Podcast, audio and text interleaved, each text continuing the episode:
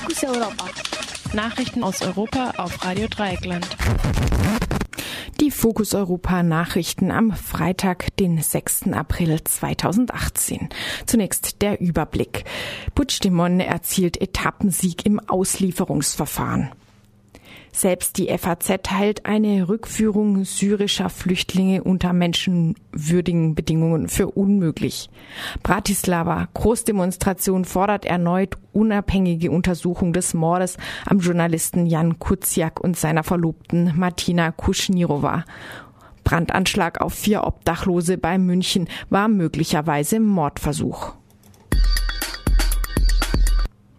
Das Oberlandesgericht Schleswig hat eine Auslieferung des ehemaligen katalanischen Präsidenten Carles Puigdemont an die spanische Justiz wegen Rebellion abgelehnt.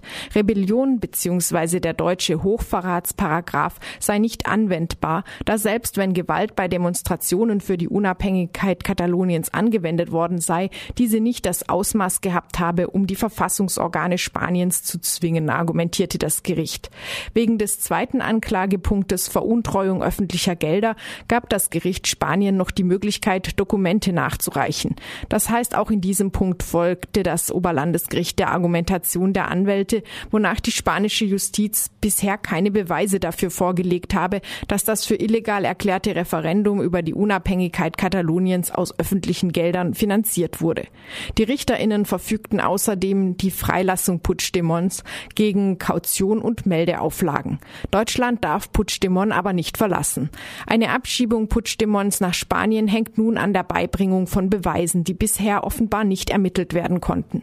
Selbst wenn Puigdemont noch abgeschoben wird, darf ihn die spanische Justiz nicht wegen des Hauptanklagepunktes Rebellion verurteilen. In einer ähnlichen Situation mit Belgien hatte die spanische Staatsanwaltschaft schon einmal den Haftbefehl einfach zurückgezogen, um die Anklage wegen Rebellion aufrechtzuerhalten.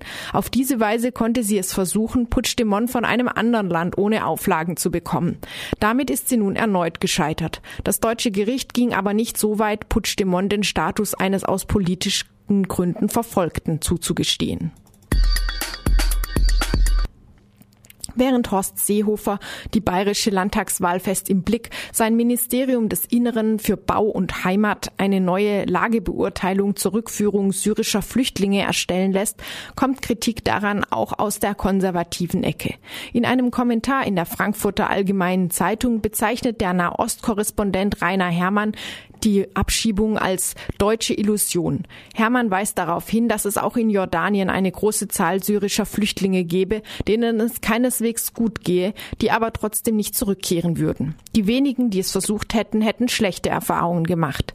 Ein Ende des Krieges sei nicht in Sicht. Das Land sei so sehr zerstört wie Deutschland nach dem Zweiten Weltkrieg. Gebiete, deren Bevölkerung verschiedenen Konfessionen anhänge, seien während des Krieges, Zitat, gesäubert worden. Die Vertriebenen könnten deshalb deshalb nicht einfach in ihre Häuser zurück, auch wenn diese unzerstört seien. Bewaffnete lokale Gruppen und Landminen stellten eine Gefahr für Leib und Leben dar. Von Menschenrechtsorganisationen wurde auch immer wieder vorgebracht, dass junge Männer, die geflohen seien, vom Assad-Regime wegen Wehrdienstverweigerung bzw. Fahnenflucht bestraft werden könnten. Entsprechende Drohungen von Vertretern des Regimes hat es gegeben. Potenzielle politische Gegner werden vom Regime nicht mit Samthandschuhen angefasst. Mehr als fünf Wochen nach dem Mord an dem slowakischen Journalisten und seiner Verlobten geben Jan Kuciak und seiner Verlobten Martina Kuschnirova geben DemonstrantInnen in der Slowakei keine Ruhe.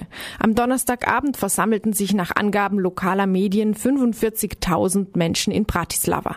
Dass der Ministerpräsident Robert Fico und sein Innenminister wegen, wegen des Falls zurücktreten mussten, reicht vielen nicht. Fico zieht offenbar im Hintergrund weiter die Fäden in der Regierung der Slowakei. Unmittelbarer Anlass für den Protest am Donnerstag war die Weigerung des neuen Innenministers den Polizeichef zu entlassen. Bei den Untersuchungen am Tatort war es zu Merkwürdigkeiten gekommen. Ein Brandanschlag auf das Nachtlager von vier Obdachlosen unter einer Brücke an der Isar bei München ist möglicherweise als Mordanschlag zu werten. Ein Tourist hatte in der Nacht zum Donnerstag beobachtet, wie zwei circa 25-jährige Männer brennende Gegenstände auf das Nachtlager der Obdachlosen warfen, während diese schliefen. Zum Glück wurde nur einer der vier Männer, die alle aus Bulgarien stammen, leicht verletzt. Die mutmaßlichen Täter konnten fliehen. Die Habseligkeiten der Obdachlosen verbrannten vollständig. Das Feuer war so stark, dass Beton von der Brücke abplatzte. Nach Informationen der Süddeutschen Zeitung erwägt die Polizei die Einschaltung einer Mordkommission. Über die mutmaßlichen Täter ist nicht viel bekannt. In letzter Zeit ist jedoch zu beobachten, dass Rechtsradikale außer gegen Flüchtlinge auch verstärkt gegen sozial schwache bzw. ausgegrenzte Menschen mobil machen. Ein direkter Hinweis auf eine politisch motivierte Tat ist allerdings derzeit nicht bekannt.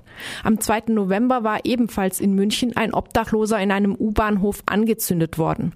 Zwei Männer von 25 und 29 Jahren sollen eine Plastiktüte neben dem Schlafenden angezündet haben.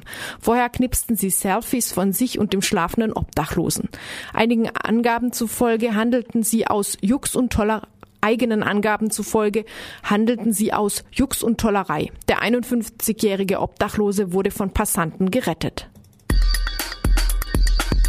Das waren die Fokus Europa Nachrichten vom 6. April 2018, verfasst von unserem Kollegen Jan.